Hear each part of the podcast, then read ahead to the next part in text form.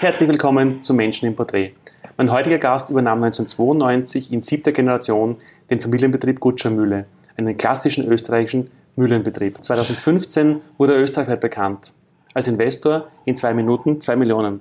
Dazwischen eine außergewöhnlich spannende Erfolgsgeschichte. Ich freue mich sehr auf dieses Gespräch heute mit Heinrich Brockhoff. Herzlich willkommen. Danke, dass ich da sein darf. 1992 den Familienbetrieb zu übernehmen, in siebter Generation, was ja schon eine große familiäre Leistung ist. Wann war so quasi bei Ihnen zum ersten Mal im Herzen spürbar, so unternehmerische Begeisterung, der Wunsch, was mitzugestalten im Unternehmen? Also ich sage mal, bei uns in der, in der, in der Familie war es schon so, dass äh, es völlig klar war, äh, auch vom Umfeld her, äh, there isn't, there isn't much choice. Ja? Also das, das war klar, dass äh, ich das zu tun habe, ja, durchaus oft mhm. äh, ja, mit, dem, mit dem Ausrufezeichen dahinter. Äh, an sich bin ich als Unternehmer erzogen worden und fühle auch immer, egal in welcher Funktion äh, ich bin, äh, mit dem Unternehmer mit oder selber als Unternehmer. Mein Vater hat mich äh, mehr oder weniger mit äh, durchaus sanftem Druck dazu bewegt, in Deutschland zu studieren.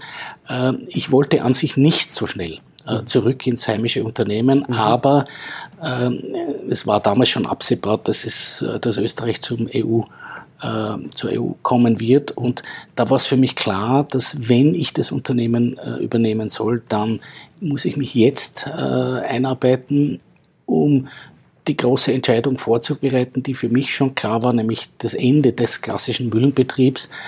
Äh, das war äh, in der Zusammenarbeit absolut nicht friktionsfrei. Mhm. Das heißt, so nach der Übernahme dann, was war so die größte Herausforderung? Ja, die größte Herausforderung war, dass für mich also klar war, dass ein Mühlenbetrieb unserer Größenordnung im Umfeld der EU äh, Wettbewerbsposition, die die anderen äh, Unternehmungen europaweit haben, keinen Bestand haben wird. Mhm. Ähm, für die äh, älteren Zuseher, wir hatten damals einen Jahresumsatz von 120 Millionen Schilling, also sage ich mal grob 9 Millionen Euro, mhm. vor EU-Beitritt ähm, mit der Entscheidung, diesen zu schließen und sich ausschließlich auf Müsli und Müsli-Riegel da war der Ansatz, war halt schon da, zu konzentrieren, sind wir damals zurückgefallen auf äh, nicht einmal zwei Millionen Euro oder, oder 20 Millionen Schilling irgendwo. Äh, das war dramatisch. Das hat auch äh, in der Familie äh, sehr viel ähm, ja, Kopfschütteln und, und, und auch durchaus, äh, ja, durchaus kontroversielle Diskussionen ausgelöst.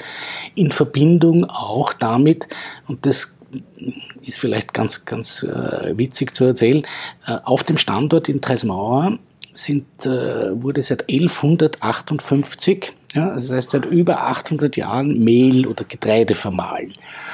Ähm, jetzt können Sie sich vorstellen, dass also auch die, die, die Landwirtschaft seit Hunderten von Jahren dort äh, ihr Getreide geliefert hat, bei uns eingekauft hat und, und es waren also sehr enge Verbindungen. Jetzt kommt der Junge und sagt, machen wir alles nicht mehr, jetzt machen wir Müsli. Äh, damals war Müsli durchaus noch in, im Arbeitstitel Vogelfutter und Birkenstock und Dings. Also äh, ich war da nicht der, der nicest boy in town äh, oder in der Region, ja, weil alle gesagt, der spinnt, der Prokop. Ähm, also das war mit Sicherheit eine der Herausforderungen. Ich kam zurück aus Deutschland mit durchaus kontroversiell auch in der Fabrik oder im, im Unternehmen nicht wirklich akzeptiert. Äh, und dann das Erste, was ich mache, äh, ich reduziere das Unternehmen von 100 auf 20. Äh, das war schon schwierig. Das klingt extrem schwierig bis fast nicht handelbar. Wie haben Sie das dann gemeistert, die Situation? Ähm, das ist das, was mir oft heute bei den Jungen und bei den Startups so gefällt. Ähm, wenn Sie heute äh, bei der Fabrik vorbeifahren, sehen Sie noch immer Schilder draußen, da steht drauf The World's Best Cereal Bar. Äh, diese Schilder habe ich also 1994, äh, aufgehängt, in völliger Ignoranz, dass das also so ein Blödsinn war, überhaupt nicht. Unsere, unsere Bars waren weder Best noch von World, ja keine Rede. Ich habe es mir aber eingebildet, dass wir das sind. In Ignoranz, dass da draußen ja viel andere und viel bessere sind. Äh, das heißt, wenn du die Gefahren nicht kennst, die draußen auf dich lauern, fürchtest du die auch nicht, weil du weißt ja nicht, was alles passieren kann. Äh, also das hat mir durchaus sehr geholfen. Ja, diese Ignoranz äh, in auch bitte Zeiten vor Internets gab es ja damals nicht. Also die Recherche, die Marktrecherche war ja deutlich schwieriger. Ähm, also ich bin da sehr, sehr blauäugig und sehr blunt an die Sachen herangegangen und aber doch auch mit dem, immer mit dem Gedanken, I'll manage, ja, mhm. das wird gehen. Irgendwie wird das gehen.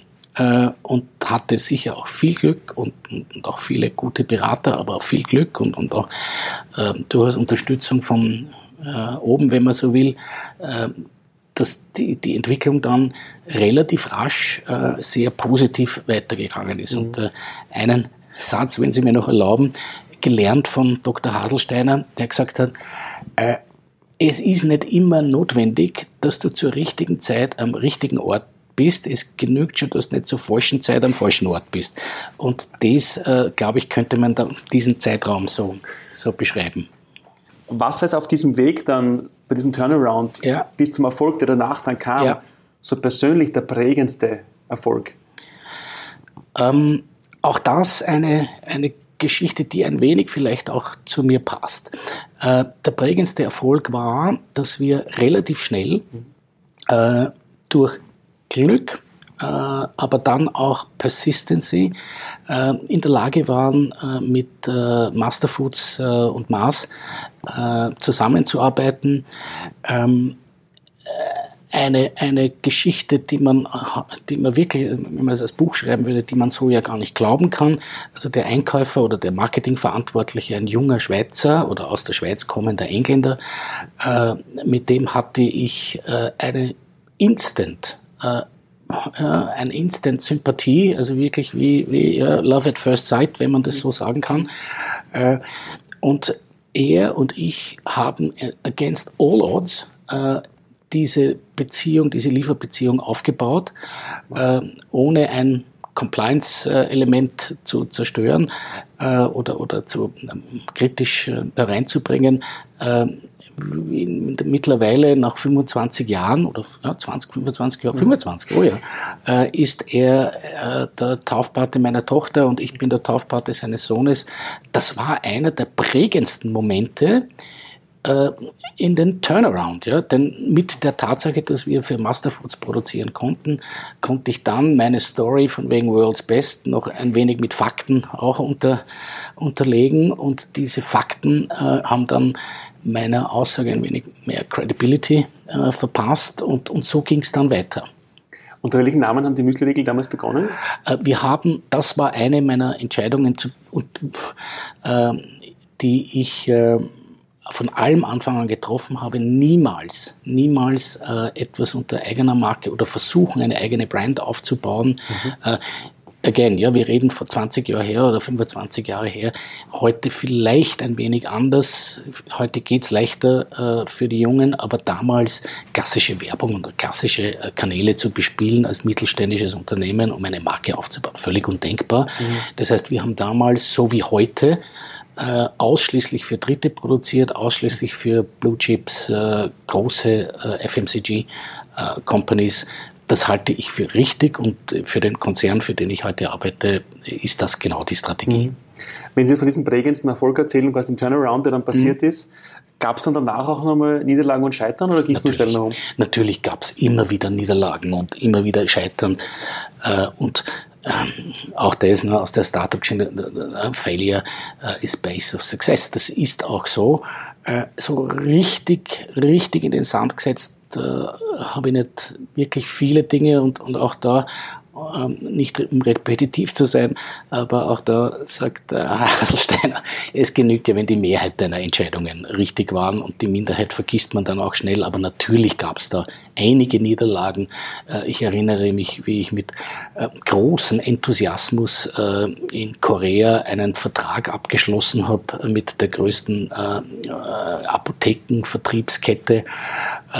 Ich bin mit dem unterschriebenen Vertrag nach Hause gekommen, wo äh, der also eine durchaus beachtliche Größenordnung hatte und habe gesagt, also jetzt geht's los und, äh, äh, und wir haben den auch kräftig in der Familie gefeiert Ähm, und, und, und ja, äh, well, aus diesem großen Dings ist genau äh, nichts entstanden. Äh, das war wohl kommerziell einer der großen Niederlagen. Allerdings hat sie nicht sehr viel langfristigen Schaden äh, ausgelöst, bis auf das Learning. It's not over until the fat lady sings. Ne? Mhm. Äh, also bis die Container, nicht nur der erste Container drüben ist, sondern der nächste und dann vielleicht die übernächsten, dann kann man sagen, es ist ein Geschäft. Mhm. Äh, und das Geschäft beginnt auch nicht, wenn das erste Geld am Konto ist, sondern langfristig natürlich mhm. muss sich dann was entwickeln. Das war mit Sicherheit eine, ja, ein Big Learning mhm. ja, für mich. Es Riesenvertrag, Korea, Familie hat groß gefeiert, dann wurde nichts draus. Ja. Ähm, wie gehen Sie in solchen Situationen innerlich damit um, um da trotz allem dann aktiv weiterzumachen? Das ist, das ist äh, etwas, das habe ich nicht von meinem Vater, sondern das muss wohl eine paar Generationen vorher in die Gene, die prokryptischen Gene gekommen sein. Ich bin jemand, der äh, spilled milk oder ich schaue nie zurück. Ja? Okay, ja, dann da, scheiße, äh, ist so, macht nichts. Ich kann es nicht mehr ändern. Äh, und in der Regel ist es offensichtlich nie so teuer gewesen, dass es also äh, desaströs ausgegangen ist, mhm. sondern äh, ich gehe mit dem richtig äh, extrem proaktiv um. Äh, ist so, kann man nicht ändern. Allerdings, und auch das habe ich in den Jahren gelernt, äh, also den Fehler zweimal machen, dreimal ist dann schon richtig dämlich. Äh, speziell wenn es um Menschen geht, da war ich ein wenig, äh, auch in meiner professionellen Karriere, immer wieder zu nice, maybe, ja, mhm. zu soft. Mhm. Äh, ja, noch eine Chance und noch eine Chance. Äh, das habe ich wohl gelernt durch äh, die Zusammenarbeit mit meiner Businesspartnerin, die Holländerin ist, die deutlich direkter ist, die ist 15 Jahre jünger als ich, aber deutlich direkter und if somebody fucks up, then. Ja, also ich, ich bin da etwas anders geworden.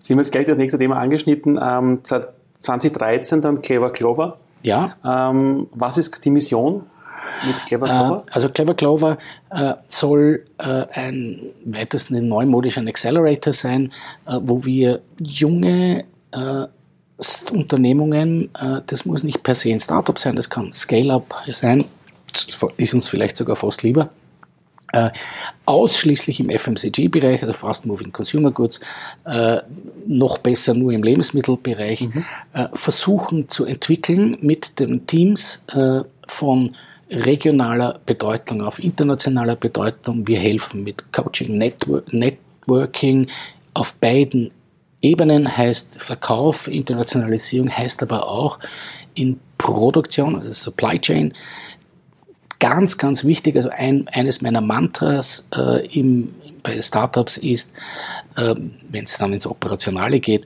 niemals bauen wir bitte eine eigene Fabrik, niemals kaufen wir unsere eigene Maschine oder kaufen unsere Lagerhalle oder sonst irgendwas. Es ist alles da auf dieser mhm. Welt. Wir müssen nur suchen, wer uns das macht. Äh, also das mhm. ist eines der Hauptelemente, wo wir gut äh, wirksam sein können. Ähm, und, und wir entwickeln und investieren.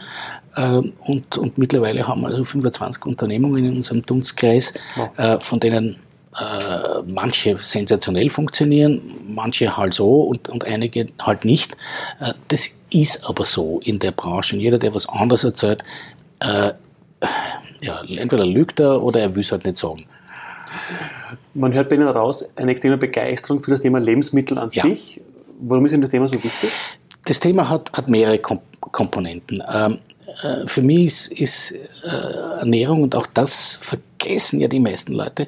Food oder Food Industry ist noch immer die größte Industrie auf unserem Planeten. Also, da ist, da ist also Computer und Internet und all that. Nein, nein, nein, es ist äh, Ernährung und Lebensmittel ist die größte Industrie und sie wird, äh, wurde, mittlerweile hat sich ein wenig geändert, äh, vom Investorbereich sehr, sehr äh, eigentlich mehr oder weniger ignoriert, weil man den schnellen Wachstum, das schnelle Wachstum äh, digital immer gesucht hat. Das ändert sich jetzt ein wenig, which is good, äh, auch wenn wir damit Competition bekommen. Ähm, ich äh, sehe natürlich auch als, als Bewohner unsere, unseres wunderschönen Planeten des Landes sehe natürlich äh, auf uns in rasend schnell zukommen, ähm, dass wenn wir nicht sehr schnell etwas ändern, äh, wie wir diese Welt ernähren, dann ist der Ausdruck, wir werden Probleme bekommen, weit untertrieben. Äh, also wir rasen stehenden Schrittes oder wir gehen stehenden Schrittes auf den Abgrund zu äh, und daher ist es essentiell, dass jeder seinen kleinen Beitrag leistet und wenn ich den tun kann, auch in der Art, in was ich investiere oder wie ich Menschen motiviere, in die richtige Richtung zu gehen, äh, dann ist es so Part, was, was ich denn gern tun will. Ja? Ähm, und, und damit kann ich, ja, ist meine Emotion auch gleich da, wie Sie es richtig sagen. Sie spüren ja, ich habe also sehr viel Emotion zu geben und würde mich also nie engagieren in irgendetwas, ähm, wo ich sage, also das macht sowas überhaupt keinen Sinn, äh, dann äh, bin ich da nicht dabei.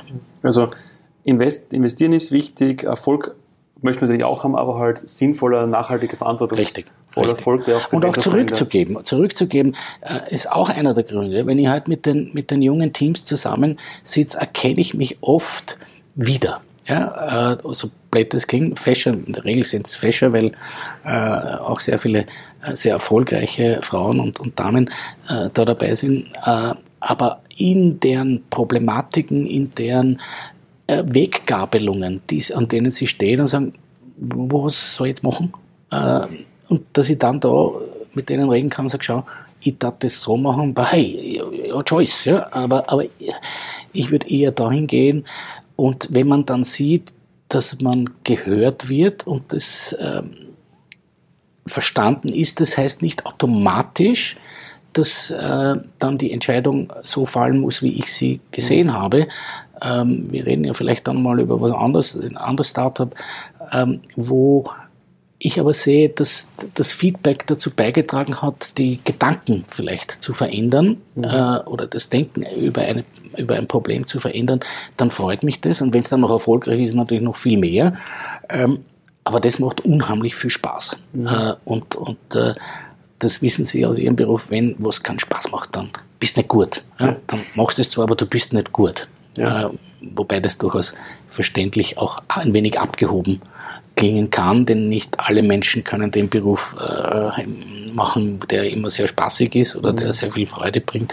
Aber das ist schon so meins. Also ich engagiere mich nicht mehr, muss auch nicht mehr äh, in etwas, was mir nicht sinnvoll erscheint und mhm. wichtig erscheint, zumindest für mein Gegenüber wichtig sein könnte.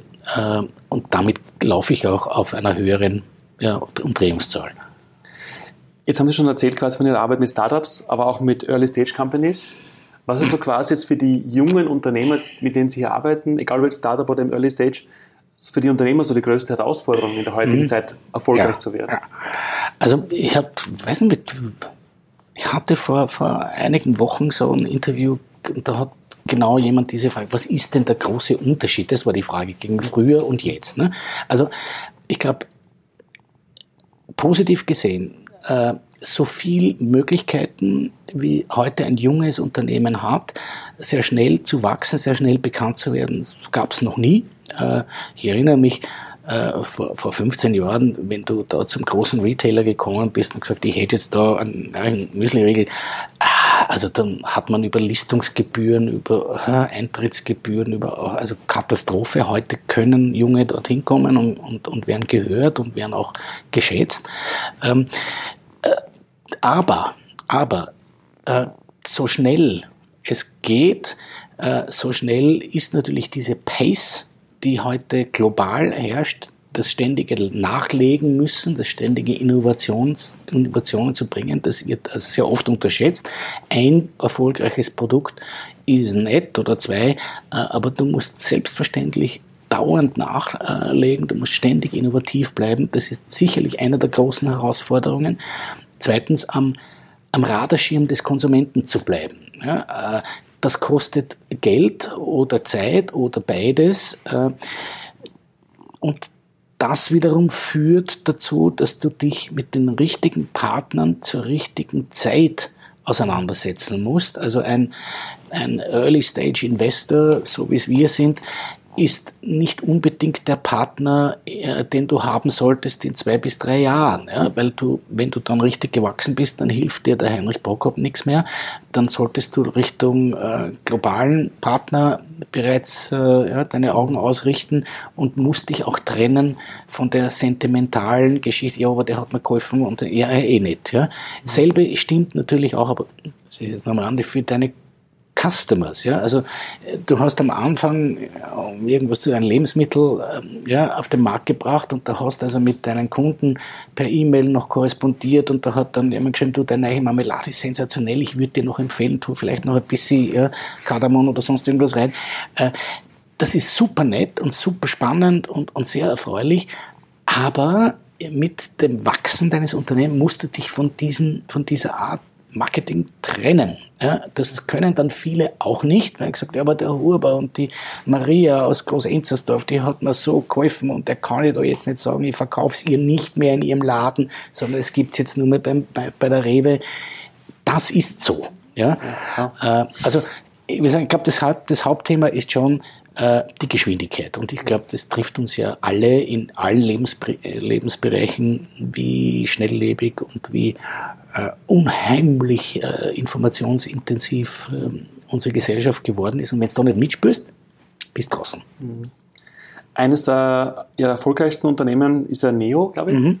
Mhm. Wollen Sie kurz über Neo erzählen? Ja, also das ist, das ist wohl eine der, der, der, der klassischen Startup-Geschichten muss ich ein bisschen ausholen. Mhm. Ähm, die, die drei Gründer äh, kommen alle aus dem Telekom-Bereich, haben also mit Riegel und Ernährung äh, tatsächlich nur dahingehend zu tun, dass sie alle drei sehr sportlich sind und immer gesagt haben, sie würden gern nach dem Sport einen gescheiten Proteinriegel äh, kriegen und, und, und den haben sie in ihrer Küche selber entwickelt. Waren bei mir in der Fabrik, kamen und, und kamen mit einem ja, sehr ich nenne es einmal interessanten äh, Geschmacksmuster und haben gesagt, das hätten sie jetzt, ob ich denn hier nicht einsteigen wollte und mitspielen wollte. Und ich habe sie äh, sehr freundlich äh, darauf hingewiesen, also ihr macht iPhone und Telekom und ich mache Müsli-Regel und das ist gut, dass das so ist und bitteschön. Ja.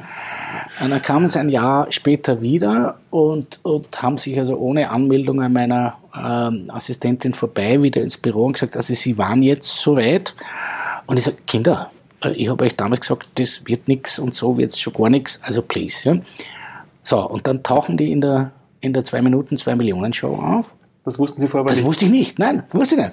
Kamen dort und sagen, sie halten jetzt da und wären jetzt da und ich sage, das gibt es aber jetzt verfolgt mich bis ins Studio, hatten aber schon ein fertiges, entwickeltes Produkt, äh, das sie entweder bei uns, also in Österreich oder bei einem Konkurrenten in, in Holland hergestellt, herstellen hätten können. Und da sitzt sie jetzt da ne, und sagt, was machst du jetzt? Ne? Äh, hier ja ein klassisches Compliance-Element. Ich bin Geschäftsführer in der Fabrik. Ich kann ja nicht investieren in einen prospektiven Kunden. Das heißt, ich musste da mir eine kurze einwöchige Auszeit nehmen, musste meinen Eigentümer anrufen, darf ich hier investieren? Und habe natürlich viel zu teuer. Ja, hätte ich damals im, ja, beim ersten Mal, ja. hätten sie mir wahrscheinlich die halbe Bude gegeben um wenig Geld, halbe nicht, aber doch ja. substanziell. Ja. Äh, ich habe daher äh, auf eine völlig andere Bewertung investiert. Mhm. Äh, bin aber trotzdem sehr froh, dabei zu sein. Es ist wirklich, ja, also verbrieft, äh, best my knowledge, das erfolgreichste FMCG-Startup äh, in Österreich seit der Geschichte. Die wow. Burm haben in nun 24 Monaten einen Außenumsatz von im hohen siebenstelligen Bereich. Äh, Internationalisierung, Deutschland natürlich auch mit der Rewe, aber äh, England, äh, Asien, nicht so wie ich in Korea, sondern wirklich sensationell. Sensationell wow. und haben nicht auf mich gehört. Nicht? Äh, also klassisch you also successful not listening to Heinrich. Äh, also richtig gute Geschichte. Ähm, aus denen, äh, aus dem wird wirklich was Großes. Ja. Cool, wow. Jetzt haben Sie selbst so viele Erfahrungswerte, selbst Unternehmen übernommen, siebter Generation, quasi gegen alle Widerstände komplett umgekrempelt, erfolgreich gewesen. Ähm, dann mit Clever Clover auch als Investor mit den jungen Startups oder Early-Stage-Unternehmen. aus all diesen Erfahrungswerten, was ist aus Ihrer Sicht heraus ist der, der wichtigste Tipp für junge Menschen, die egal in welchem Bereich auch glücklich erfolgreich werden wollen? Äh, äh vielleicht eine Alterserscheinung, diese Antwort, weil sie immer mehr äh, mich definiert, aber auch in Rückschau äh, würde ich sagen, stimmt das wohl. Du musst dir selber treu bleiben. Du musst deinen, äh, deinem äh, durchaus auch Gut-Feeling, ja, also du, wie fühlt sich denn das an, ja, treu bleiben. Ähm, in, also ich weiß nicht 100 Prozent, aber in, in der viel, Vielzahl äh, der Fälle meiner persönlichen Fehlentscheidungen habe ich es eigentlich vorher gewusst dass das falsch war. Ich, ich wollte es noch nicht hören, weil ich wollte das jetzt machen. Ja. Aber das, was schiefgegangen ist, habe ich eigentlich vorher gewusst, dass das nicht geht. Und äh, auch in deiner äh, ja, persönlichen äh, Life-Work-Balance, I will call. Ja, äh, du fühlst dich gut äh, und dann wird's auch kannst du auch äh, positiv arbeiten, du fühlst dich schlecht, dann musst du es machen glaubst eigentlich nicht wirklich dran, aber sagst, ja, eh, mache ich es und das wird sich schon verkaufen. Wahrscheinlich, oder nicht immer, aber es funktioniert dann auch, aber es doesn't make you happy. Und äh, ich glaube, das ist wohl das Allerwichtigste. Und, und äh, immer wieder zu sagen, wie fühlt sich das an? Ja? Ist es der, auch dein Gegenüber, ja? Äh, wenn du nicht den, den triffst zum ersten Mal und, und äh, macht dir ein Angebot, dass du jetzt kommerziell nicht unbedingt abschätzen kannst. Ah, ja, kann ich mit dem? Ist der, was kommt darüber? Oder ist da irgendwas? Mhm.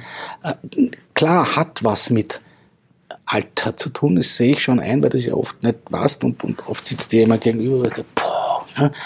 äh, dennoch, dein Bauchgefühl lügt fast nie. Ja, also ich glaube, das ist der wichtigste Rat neben allen technischen. Ja, uh, listen to people and, and, and ja, arbeite nicht mit Menschen mit äh, die unter dir sind, also hole nicht Menschen rein, die du leicht beeinflussen kannst. All of that. Ja, da gibt es mhm. dann die technische Seite. Aber als Kernsatz, glaube ich, ist es schon, how does it feel? Mhm. Ja.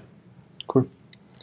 Jetzt haben wir sehr viel über Erfolg, Beteiligung, Bewertungen, Umsätze, also auch von diesen ja. Finanzthemen, von diesen ähm, unternehmerischen Erfolgen gesprochen. Ähm, was war so in, diesem Lauf, in dieser Laufbahn neben all diesen Hard Facts erfolgen, so, so, die, so die Magic Moments, wo sie sagen, wow, das war einfach so ein Gänsehautmoment in meiner unternehmerischen mhm. Laufbahn?